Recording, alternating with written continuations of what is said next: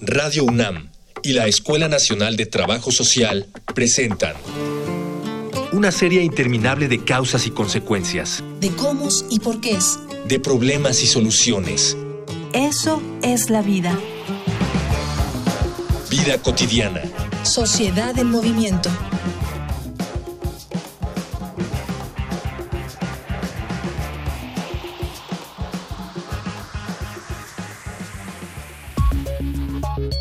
A lo largo de la historia, la adopción ha experimentado cambios radicales en su concepción y la facilidad con la que se realiza. En el siglo XVII, por ejemplo, era común que una familia entregara a los hijos que no podían mantener para que la familia adoptiva los utilizara como sirvientes, generalmente dispuestos para servir a algún miembro joven de la nueva familia. En otras épocas, era común ver la venta de niños en las calles. En la actualidad, una pareja que desea adoptar debe superar distintos filtros de seguridad, pues la autoridad encargada de este proceso necesita asegurarse de que el infante llegará a un hogar con las comodidades y la solvencia para un sano desarrollo. Cuando se trata de maternidad subrogada, una pregunta se queda en el aire. ¿Qué deben hacer las parejas que adoptan al bebé producto de la maternidad subrogada? Para saberlo, esta emisión de Vida Cotidiana, Sociedad en Movimiento, hablaremos sobre las adopciones con la licenciada Rosalinda Morales Pérez y la licenciada Paulina Villagómez Volkers, ambas de la Fundación Quinta Carmelita IAP. Dialogar para actuar, actuar para resolver.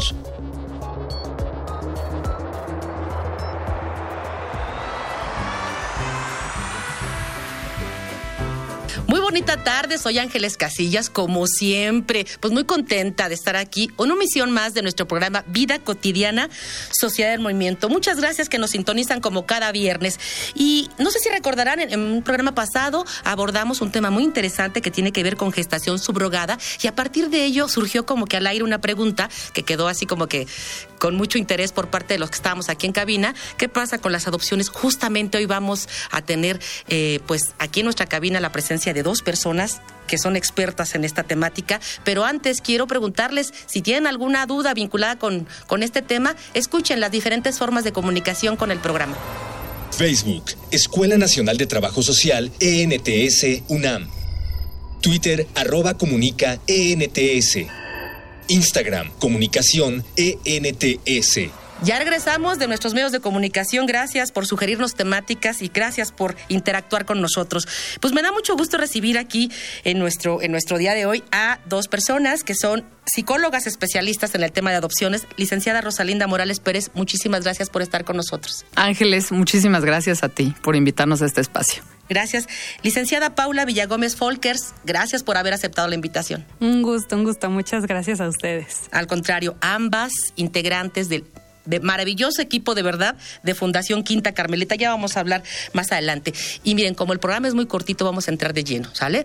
Este, Rosy, apóyanos para que quienes nos escuchan ¿qué debemos entender por adopción? ¿Qué es adopción? Claro, y te, me gustaría darte como una, una, definición muy romántica para que lo, lo entendamos desde el corazón, ¿no? Eh, la adopción, pues, es una historia de amor que tiene su origen en un momento previo. Es decir, hay dos partes, ¿no? Hay unos niños que buscan unos papás, hay unos papás que buscan un hijo, y es una historia de amor. Es un encuentro entre ambas partes que lo desean para formar un lazo único con vínculos que no tienen que ver con la biología, que tienen que ver con lazos de amor. Sí, sí es una definición muy, muy romántica. Paula, ¿algo que quieras agregar a esta definición? Pues es verdaderamente una forma maravillosa de convertirse en padres y también que ahorita profundizaremos más en el tema, pero pues de restituirles a los niños y a las niñas este derecho pues de vivir en familia que en algún momento perdieron. Por supuesto, y qué bien que lo comentan en nuestro programa. Por eso nuestro programa se distingue, por, por cosas bonitas que abordamos. Este, dejemos de lado, con esta explicación que nos dan, dejamos de lado este proceso administrativo, burocrático, legal, que no quiere decir que no lo sea, pero sí apostamos a una a una posibilidad de desarrollo, de crecimiento de ambas partes, ¿no? Por igual. Y pues si les parece, antes de hablar de requisitos, procedimientos, es tardado, no es tardado, ¿por qué no nos comparten un poquito de qué es Quinta Carmelita, a qué se dedica Quinta Carmelita y a partir de ello pues salemos con varias preguntas. Claro que sí. Mira, Quinta Carmelita es una fundación, es una institución de asistencia privada eh, que surge eh, desde hace 35 años, un poco más, y que se dedicó a ayudar a todos los niños que quedaron eh, sin cuidados parentales a partir del terremoto del 85. Nació del corazón de buenas personas, de voluntarios, y esto se fue afinando, se fue formalizando, se fueron creando procedimientos, métodos, lineamientos, políticas para hacer lo que hoy es Quinta Carmelita, que es una institución que se dedica justamente a lo que nos decía Paula, ¿no? A la restitución del derecho de niños y niñas a vivir en familia, a través de la reintegración familiar o la adopción. Entonces somos una casa que tiene tres programas, que es el albergue, digamos, el hogar, ¿no? Tenemos en, en, en nuestro centro, pues digamos, capacidad para 30 chiquitos y chiquitas, y tenemos un programa legal que es muy importante porque ahorita te vamos a platicar cuál es este programa legal que tiene tanto impacto en los niños que les permite resolver su situación jurídica y que se pueda eh, pues decidir qué va a pasar con ellos, ¿no? Si se van a ir a una reintegración familiar con su familia de origen, su familia extensa o si se van a ir en adopción. Que ese sería el tercer programa, las adopciones. La selección de familias para los niños que están en la casa con nosotros. Oh, qué interesante. Mira, tocaste un punto importante. Ah, me decías nos compartía Rosy que justamente la intención de, de, la creación en sus orígenes respondió a esta necesidad de estos pequeños, ¿no? Este, como, como consecuencia, ¿no? En apoyo a lo del sismo. Y ahora, Paula, eh, evidentemente ya no son personas con esas características, ya son niños y niñas diferentes. Sí. ¿Quiénes son los niños y niñas que están ahora en Quinta Carmelita? Sí, pues mira, son, son chiquitos y chiquitas que han llegado a vivir en un albergue, en una casa hogar, debido a que se han quedado sin cuidados parentales. Son chiquitos que son canalizados a nosotros por las autoridades, particularmente por el DIF de la Ciudad de México, y que por haber vivido alguna situación de delito, de omisión de cuidados o de violencia, pues son retirados de estas familias y se ponen eh, al cuidado de una institución. En tanto, resolvemos la situación jurídica eh, para poder definir de qué manera les vamos a restituir este derecho de vivir en una familia. ¿Cuántos están ahorita en Quinta Carmelita y de qué edades más o menos estamos hablando? Actualmente tenemos casa llena. este, tenemos capacidad para 32 chiquitos, tenemos actualmente 29 y eh, pues pueden llegar muy pequeñitos, desde los 0 años y el más grandecito pues tendrá unos 11. Entonces ese es nuestro rango de edad, de 0 a 11 años. De 0 a 11 años. Uh -huh. um, me llama mucho la atención si nos apoya Rosy con nuestro público que nos decía Paula, esta parte donde se quedan sin cuidados parentales. Quiere decir que entonces la mayoría de estas niñas y niños que están acá, este, rompamos mitos, no tiene que ver con quien no tienen padres. Exactamente, sí, no, no. Y esto es lo que hace de Quinta Carmelita, pues un, un lugar con un perfil muy específico. No, los niños que nos llegan sí tienen padres, pero son estos padres que no han logrado cuidar de ellos, que han incurrido en alguna especie de delito. Eh, no por lo que decía Paula, abandono, violencia, abuso. Y no necesariamente, te voy a decir, o sea, aquí es bien importante y es un amplio abanico de posibilidades porque resulta que a veces lo que también nosotros nos encargamos es de revisar cuál es el caso, ayudar a las autoridades, a nuestras autoridades a saber qué está pasando con estos casos. Porque te puedo platicar que, que actualmente, por ejemplo, pues hay el caso de, de una chiquita que se le salió a la mamá de su casa y las autoridades la, encontraron, se la quitaron y bueno, pues imagínate nada más esto, llevan hoy dos meses separadas por una cuestión que pues se tiene que arreglar a nivel administrativo y pues que resulta convertirse muy compleja. Entonces finalmente nosotros todos esos procesos los empujamos, los ayudamos y finalmente hay que recordar algo bien importante, la adopción es un recurso eh, último de cuidado alternativo, a pesar de que nosotras evidentemente hacemos adopciones y creemos en la magia y en lo maravilloso que puede ser una adopción, es un recurso último para los niños. Los niños, eh, lo más, lo mejor para ellos es que regresen a su, a su casa de origen siempre y cuando no corran riesgos. En su momento se buscará, si tal vez no son estos cuidadores primarios, algún familiar este, extenso, una tía, una abuelita, alguien que pueda cuidarlos y que él no se separe eh, ni, ni se segregue, ¿no? En, en, este sentido como de su, de su lugar de origen. Sí, por supuesto. ¿Qué les parece si entramos con los requisitos para poder llevar a cabo este proceso de adopción? Háblenme de los requisitos y si es, es la largo porque también sabemos que es algo complicado. Pues de requisitos iniciales, en realidad, pues nosotros buscamos a personas que puedan comprobar estar casadas por lo menos durante dos años o en un concubinato de dos años Y en términos de la edad, pues eh, pedimos que la edad del hombre no exceda de los 55 años y la edad de la mujer no sea mayor de 50. Esos son los principales requisitos para poder solicitar en Quinta Carmelita, pues poder acudir a una reunión informativa, que sería el primer paso, digamos, en nuestro proceso, donde nos adentramos muchísimo con estas parejas que son solicitantes de adopción en los detalles de cómo funciona nuestro proceso cómo funciona el proceso. ¿Qué disciplinas participan en esto? Porque creo que desde la perspectiva de una, de una sola, no, es esto complicado que necesita otras miradas. Sí, claro, pues nosotros somos un equipo multidisciplinario que estamos mirando todo el tiempo pues el perfil de estas familias, de estos solicitantes. Entonces, pues sabemos psicólogas, hay trabajadores sociales, hay también abogados involucrados en, en toda la revisión de los casos de las familias y de los niños. Sin duda, pues no lo podríamos hacer desde una sola disciplina. Así debe hacerse. Vamos a seguir platicando del tema, pero quiero invitarlas y obviamente hay un material que nos prepara producción para todas y todos quienes nos escuchan. Vamos con datos del tema a una infografía social. Infografía social. La adopción es el medio por el cual aquellos menores que por diversas causas han terminado el vínculo con su familia biológica tienen la oportunidad de integrarse a un ambiente armónico, protegidos por el cariño de una familia que propicie su desarrollo integral y estabilidad material y emocional, que los dote de una infancia feliz y los prepare para la vida adulta es una figura jurídica mediante la cual se termina el vínculo de un menor con su familia biológica para ser trasladado a una familia adoptiva que vele por su bienestar, el cual busca siempre el interés superior del menor, es decir, la satisfacción integral de las necesidades de una niña, niño o adolescente, así como el pleno ejercicio de todos sus derechos en un tiempo y lugar determinados. Antes de integrar un menor a una familia adoptiva, se buscan medidas de reintegración, es decir, se intenta reincorporar al menor con su familia siempre y cuando las condiciones familiares que motivaron la protección temporal del Estado hayan cambiado en su beneficio o bien hayan sido regularizadas y ofrezcan un ambiente adecuado para su sano desarrollo. Cuando este proceso no fuere posible, se analizará la posibilidad de integrarlos con su familia extensa con la finalidad de que sean aquellas personas con las que tienen un lazo consanguíneo y de afecto preexistente las que les proporcionen la atención y cuidados que necesiten.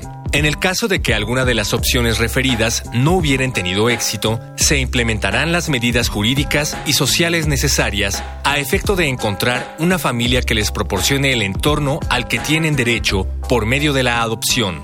El Sistema Nacional para el Desarrollo Integral de la Familia realiza los trámites de adopción nacional para la expedición del certificado de idoneidad, adopción internacional, así como la adopción internacional de personas residentes permanentes en México en su calidad de autoridad central, de niñas, niños y adolescentes albergados en sus centros asistenciales, denominados también Centros Nacionales Modelo de Atención, Investigación y Capacitación, así como la expedición del certificado de idoneidad. Ya escucharon la infografía social, estamos hablando de adopciones, de estos trámites, procedimientos, pero también de una forma que decían por aquí, también una forma de darnos. Está con nosotros en cabina Rosalinda Morales y Paula Villagómez, y bueno, estamos platicando acerca de los procedimientos, ya nos estamos adentrando, ya nos decía Paula que es un equipo, qué bueno que así sea, sí, multidisciplinario, que además de, de identificar las solicitudes, pues le dan todo un seguimiento, y me parece que lo hacen tan como cuando es un traje a la medida, identificando el caso particular de cada niño y niña como de cada familia. ¿Qué acciones fundamentales, Rosy, integra este proceso, digamos, de identificación, de capacitación, no lo sé, de preparación? Exacto, mira, algo bien, bien bonito que tiene Quinta Carmelita es que, eh, por un lado, nosotros al tener el programa de hogar, pues estamos en el mismo lugar donde están nuestros niños y los conocemos. Sabemos que algo nos une también, nos, nos interesan todos, todos por igual, no tenemos consentidos, lo tenemos prohibido, ¿no?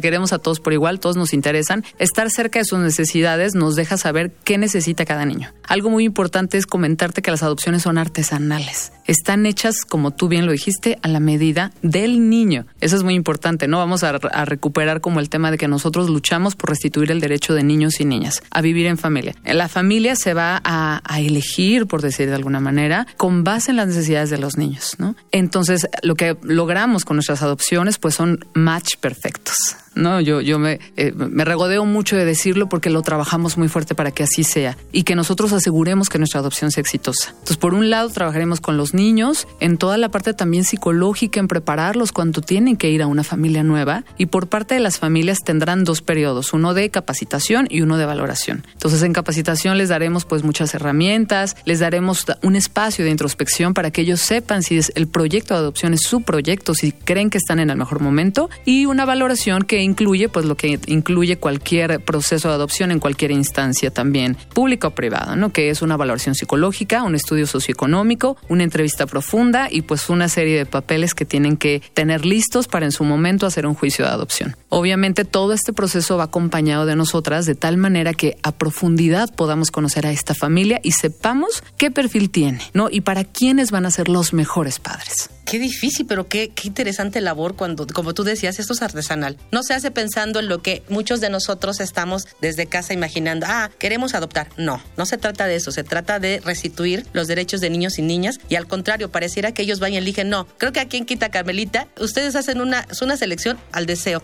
Hay cosas que no se tienen en un documento, Paula, hay cosas que tienen que ver con las vivencias. Y en cuanto a las vivencias, si ustedes tienen mucha experiencia en ese ámbito, ¿qué desean ellas y ellos? ¿Qué desean los niños, las niñas? ¿Regresar con sus familias, no obstante un ambiente, digamos, no favorable? ¿O si desean pertenecer a un grupo familiar y poder obtener, me parece que más que todo, ese apoyo y ese afecto que, que, te, que te prodiga una familia? Sí, pues este, este tema es muy curioso y sin duda muy interesante, porque todos los niños y las niñas pues han tenido vivencias que, aunque sean muy pequeñitos, ya los habrán marcado de por vida. Entonces habrán situaciones más fáciles de elaborarse, habrán situaciones que requieran un acompañamiento pues a más largo plazo y de ahí pues también lo que ellos nos puedan ir refiriendo con respecto a su deseo de regresar con su familia de origen o de más bien integrarse a una nueva familia. En este sentido nosotros pensamos a la quinta como un puente que va a conectarlos con sus familias, ya sea la de origen por medio de la reintegración o por medio de la adopción a una familia adoptiva. Ellos saben que su estancia en la quinta es temporal, que no va a ser su hogar para siempre y entonces se van haciendo, yo les llamaría como generaciones de niños, ¿no? Los nuevos que, que llegan, que están un poco confundidos, todavía no saben qué generó la, la separación con su familia, pero que van observando a chiquitos que llevan tal vez más tiempo viviendo y que tal vez ya se, se empiezan a ir. Entonces eso les ayuda que sea parte de su rutina, pues que hayan llegadas y que hayan salidas. Entonces eh, ellos desean vivir en una familia, depende mucho de la situación que nos puedan referir, querer regresar o no, pero siempre tienen un anhelo de vivir en una familia. La institución puede ser muy buena y los podemos cuidar y querer mucho, pero pues ellos saben que tampoco ese es su lugar. Claro. Bueno, ustedes nos decían que ahorita tenían casa llena, nos decía Paula, 29. Todas y todos en determinado momento encuentran esta, este, este cobijo familiar, ya sea con sus familias de origen o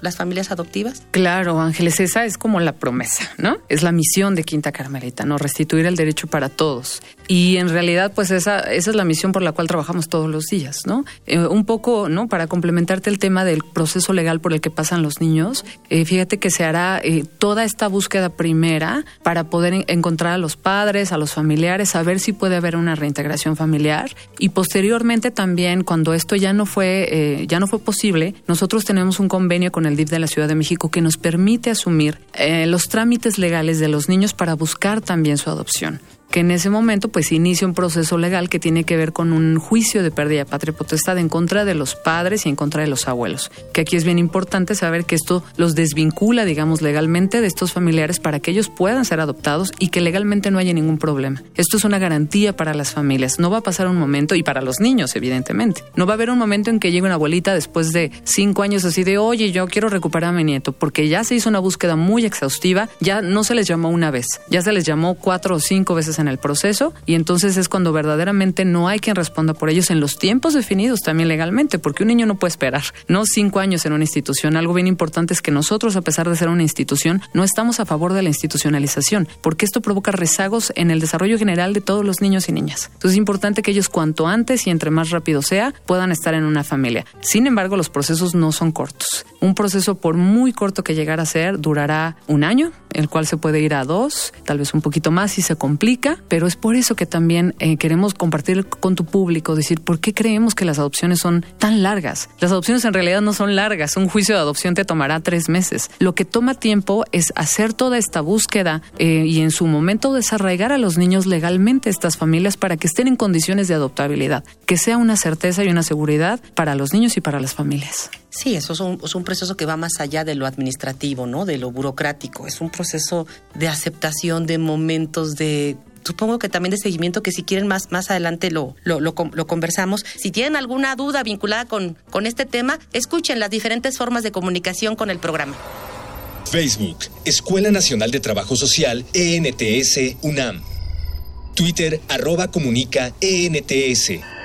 Instagram, comunicación, ENTS. Estamos hablando de adopciones con Paula y con Rosy, ambas de Fundación Quinta Carmelita. Y bueno, estamos iniciando la recta final de nuestro programa y vamos a hablar justamente, ya nos desmintió algo que ya sabíamos, pues que es un proceso largo, no necesariamente por lo administrativo, sino que implica muchos procesos al interior, uno o dos años. Podemos hablar un poquito de, de en cuanto se concreta, Paula, esta, esta adopción, en cuanto ya se agotaron todos los recursos para que, pues a lo mejor se reintegrará a su familia de origen, a lo mejor a la familia extensa y finalmente se lleva a cabo la adopción. ¿Qué pasa? A partir de ello? ¿Cómo se le da seguimiento? ¿Qué procesos hay de acompañamiento? Platícanos. Claro que sí. En Quinta Carmelita, pues estamos muy comprometidos a dar seguimiento a estas familias. Conocemos a los niños, como bien lo dijo Rosy hace un momento, porque viven ahí, nuestras oficinas están ahí en la casa y simultáneamente llevamos el proceso con estas parejas que tienen un anhelo de convertirse en padres por día de la adopción. Entonces, una vez que hemos llegado a hacer esta asignación, este match del que hablaba Rosy hace un momento, estamos muy comprometidos a dar darle todo el seguimiento tanto al proceso de las convivencias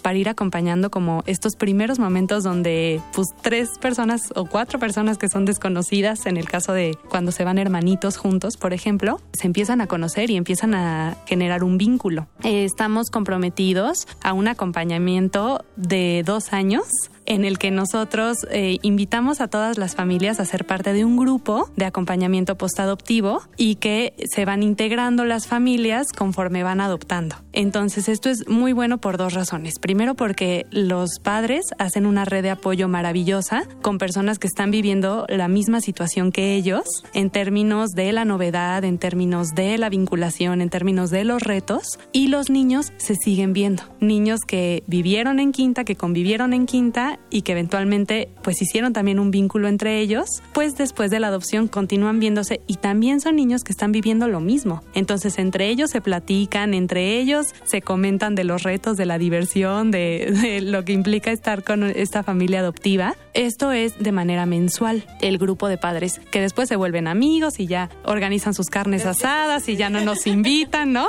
Pero también nosotras hacemos dos visitas postadoptivas a la casa de la familia donde hacemos una entrevista pues muy dirigida y donde exploramos situaciones muy muy puntuales y les damos también herramientas de resolución. Es decir, nosotros somos un agente activo también que favorece la vinculación, que favorece la integración. Las familias no están solas nosotros les proporcionamos estas herramientas. Y te puedo decir que, este, pues de siete años que ya llevamos en Rosillo, en Quinta, pues hay familias que hoy por hoy seguimos yendo a tomar un café con ellos, ¿no? Que nos siguen pidiendo consejos, o sea, aunque el compromiso institucional es de dos años, las familias saben que cuentan con Quinta Carmelita indefinidamente, para siempre. Ya son parte de nuestra familia también. Y hablando de, familias que no, no adoptan, ya quisiéramos que una, una fundación como la de ustedes pudiera darnos un seguimiento, ¿no? No estamos de verdad exentos de tener problemáticas de todo tipo al interior de las familias, digamos, biológicas, ¿no? Por así decirlo. Me gustaría mucho, este, Rosy, que pudieras compartir como, como un mensaje con la gente que nos escucha. Hemos roto varios mitos que ustedes, afortunadamente, con, con lo que nos comparten en cuanto a adopciones se ha dado. ¿Qué podríamos como mensaje compartir con quienes nos escuchan? Pues eh, mira, quien ha tocado su corazón este mensaje, que a lo mejor ya lo traía pensando, a lo mejor ya lo tiene avanzado, a lo mejor quien ya está intentándolo en otras casas hogar, pues les invitamos a conocer el, proyecto de Fundación Quinta Carmelita. Saber que los niños necesitan familias preparadas, pero que las familias pueden prepararse durante el camino y que hay muchas opciones para lograrlo. Yo siempre les digo, siempre y cuando haya una motivación para adoptar profunda, ustedes harán lo que sea necesario para lograrlo. Entonces no tengan miedo para decir, pero es que si a lo mejor no soy lo suficientemente bueno, si no tengo el mejor trabajo, si no estoy ganando tanto dinero, eso no es lo importante. Nos interesan personas buenas, con buen corazón, con buenas intenciones, que vivan en familia porque creemos que aquí la pareja es el mejor equipo. Por el momento no, no estamos abriendo solicitudes a personas solteras a menos de que tengan un proceso anterior con alguna instancia pública. Creemos que para este perfil de niños, dos son mejor que uno. Entonces, que se acerquen todas las parejas. Si tienen hijos previos, no hay ningún problema, biológicos, adoptados, inclusive tenemos muchas familias adoptivas que es su segundo o tercer hijo, ¿no? Entonces, eh, todas las familias son buenas, ¿no? Por supuesto. Y, y, hablando de familias, decían como requisito, ¿no? Al, al, al, inicio del programa, que son familias que bien pueden estar casadas o que tienen concubinato demostrado, me parece que dos años, homosexuales, heterosexuales, es indistinto. Así es. Así es. creemos en la variedad de las familias y que todas las familias son buenas. También eso es algo que transmitimos a nuestros niños. Me parece muy bien. Me gustaría cerrar con, con, con Paula que nos diga medios de contacto, si hay una página de Facebook, teléfonos, Sí, totalmente. Bienvenidos. Para solicitantes de adopción nosotros organizamos una reunión informativa mensual. Es el primer martes de cada mes, entonces los esperamos. Eh, los teléfonos es aquí en la Ciudad de México, entonces pues Lada 55, 5489 1683 y 5489 1708. En el correo electrónico me pueden contactar a paula arroba la quinta .org.mx y pues claro que tenemos Facebook, tenemos Twitter, tenemos Instagram, en todos lados estamos como Fundación Quinta Carmelita IAP. Entonces, pues bienvenidos a la reunión informativa, todos los solicitantes y pues a todos aquellos que deseen hacer un voluntariado, que requieran liberar su servicio social. ya lo escucharon, somos un grupo multidisciplinario independientemente de la carrera que estén estudiando, bienvenidos a sumar. Y también los invitamos, bueno, la página es www.laquinta.org.mx. Como les decíamos, ahí también pueden revisar toda la información para poder adoptar, entrar al proceso, pero también como decías, nosotros somos una institución de asistencia privada que vivimos de la generosidad de la gente únicamente. Entonces, si también por allá almas buenas y generosas nos quieren ayudar y, y creen que esa es más su misión que la adopción, pues estamos abiertos a que nos den cualquier tipo de ayuda. Nosotros tenemos eh, un programa que se llama Gotitas de Amor, donde es un cargo recurrente a tarjeta que ustedes pueden meter a través de la y tenemos donaciones de especie, de todo tipo. Pueden visitar la página para que vean cuáles son las necesidades actuales del momento o pues simplemente contactarnos a través de la página para saber, oye, yo tengo a lo mejor un montón de ropa de mi hijo, o a lo mejor yo tengo juguetes, o a lo mejor yo tengo capacidad de, de, de, de tramitar a lo mejor unas despensas, todo ayuda. Y estoy segura de verdad que con este programa hemos tocado muchas fibras y, van a llegar los apoyos, tanto en la academia, en la investigación, como en la parte de especie, en recursos económicos que tanto se necesita para estos fines. Pues no me resta más que despedirme, soy Ángeles Casillas. Quiero agradecer mucho de verdad a Rosy, a Paula, que estuvieron con nosotros hoy en cabina en este tema tan interesante y muy propositivo. Quiero también agradecer a quienes hacen posible el programa, por supuesto, nuestro productor Miguel Alvarado, Jorge Herrera, como siempre, el apoyo de Mónica Escobar. Me despido confiando en que podamos coincidir en nuestra siguiente emisión, viernes 4 de la tarde, Radio UNAM. Bonita tarde.